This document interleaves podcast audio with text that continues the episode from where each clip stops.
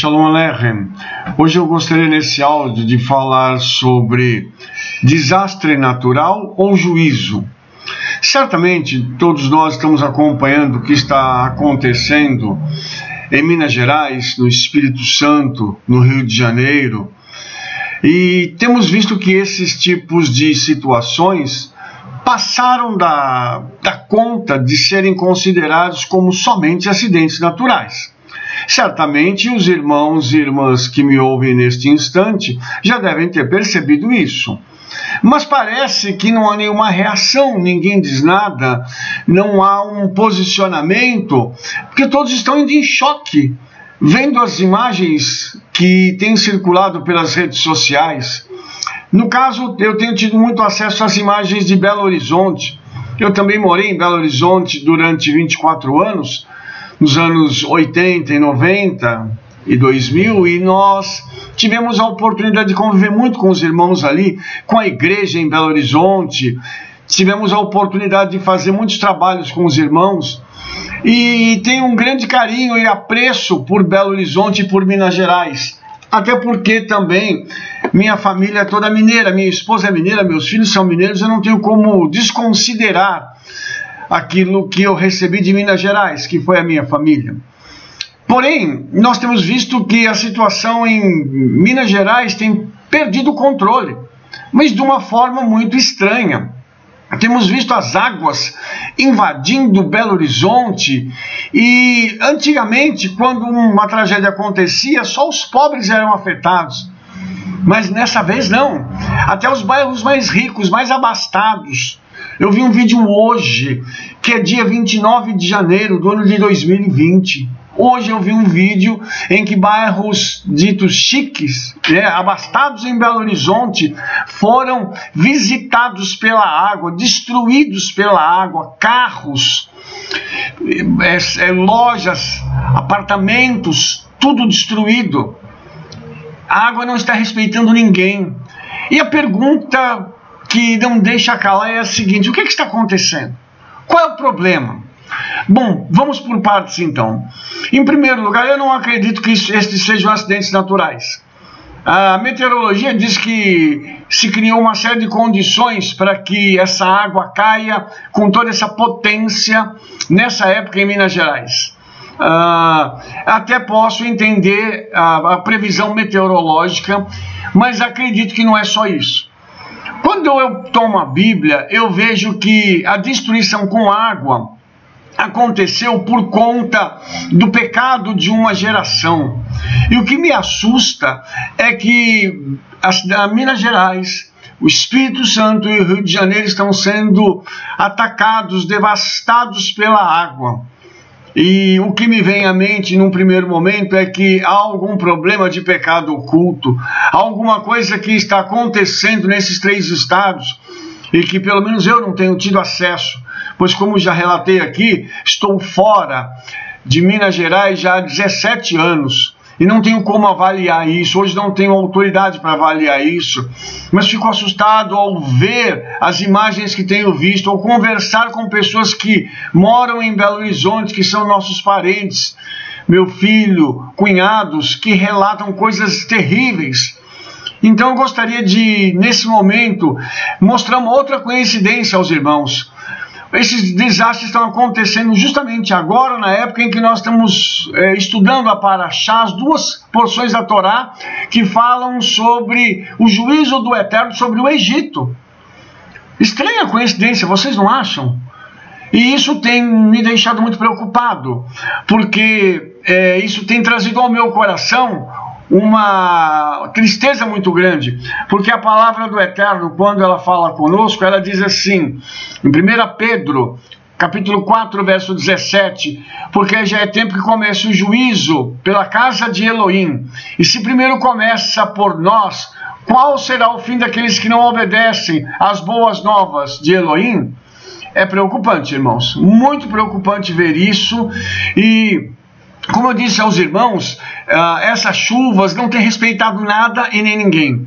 Só lembrando que o ano passado já houve um problema sério também em Minas Gerais, com aquela barragem que vitimou centenas de pessoas. Mas vamos voltar ao assunto aqui em pauta. Temos agora uma outra questão. O que, que nós, enquanto igreja, enquanto servos do Eterno, estamos fazendo?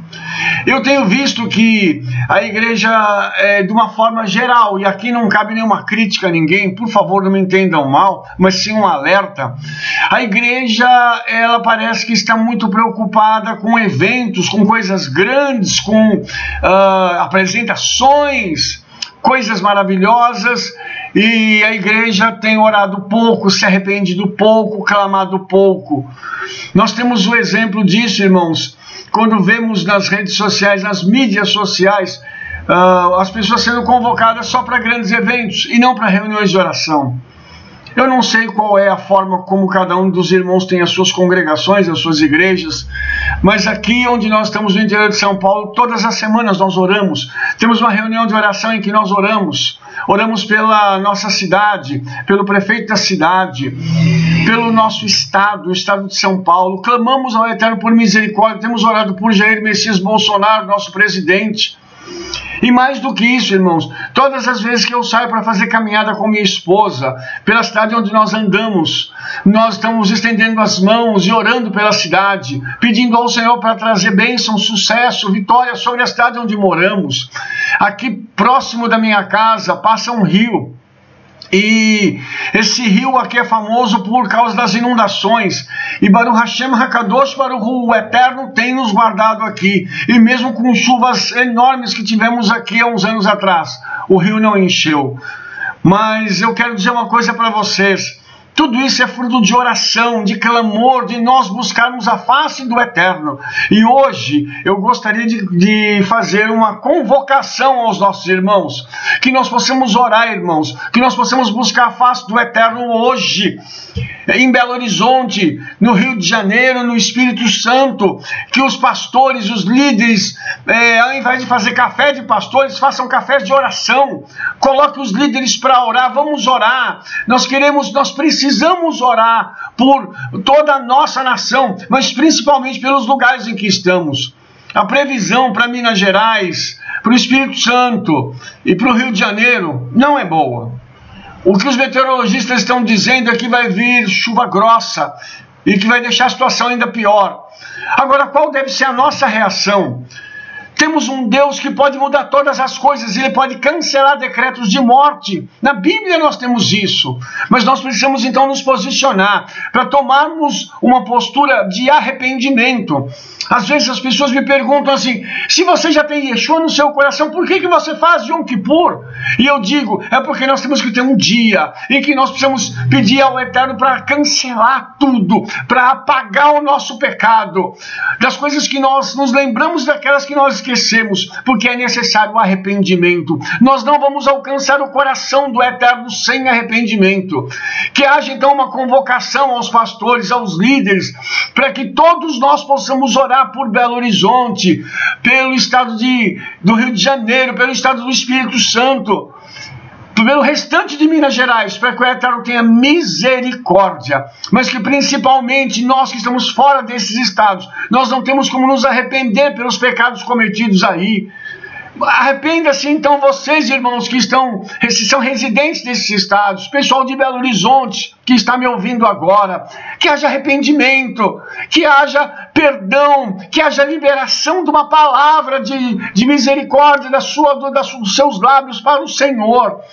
E que em Belo Horizonte os irmãos possam estar andando pelas ruas, pelos locais, clamando e pedindo ao Eterno misericórdia, que possa haver um mover em Belo Horizonte, em nome de Yeshua, para que vocês levantem as mãos aos céus e digam: Pai, que pare de chover, que pare de chover, Senhor, que pare essa destruição, mas que o pecado seja revelado, seja exposto e haja perdão, haja misericórdia, porque eu tenho certeza que o Eterno perdoará as nossas iniquidades, como está escrito na palavra do Eterno.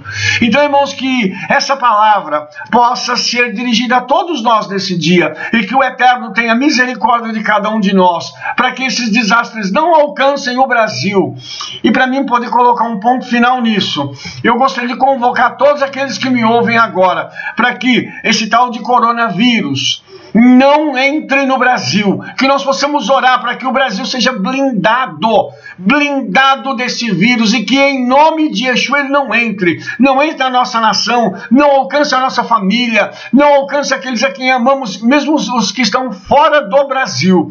Eu conclamo você agora, para que nós possamos, na, em cada lugar que estamos, nas nossas cidades, nas nossas casas, nos nossos estados do Brasil, clamar, não só nas igrejas, mas quando estivermos andando pela rua, quando estivermos fazendo compras no supermercado, quando estivermos fazendo qualquer outro tipo de atividade, que nós possamos levantar as nossas mãos aos céus e clamar ao Deus Todo-Poderoso para que a sua misericórdia nos alcance e nós possamos ver um grande milagre acontecendo no Brasil. Ao invés do Brasil ser alvo do juízo do eterno, ele será alvo da misericórdia do eterno e nós partilharemos de grandes bênçãos da parte do Todo-Poderoso. Que o Todo-Poderoso nos abençoe, abençoe a cada um dos irmãos que nos ouvem hoje e que em nome de Yeshua nós possamos ver o Senhor mudar um seu decreto de morte para a vida. Um beijo no coração de todos. Shalom, shalom. Shavuot Tov, Beshem Yeshua Mashiach.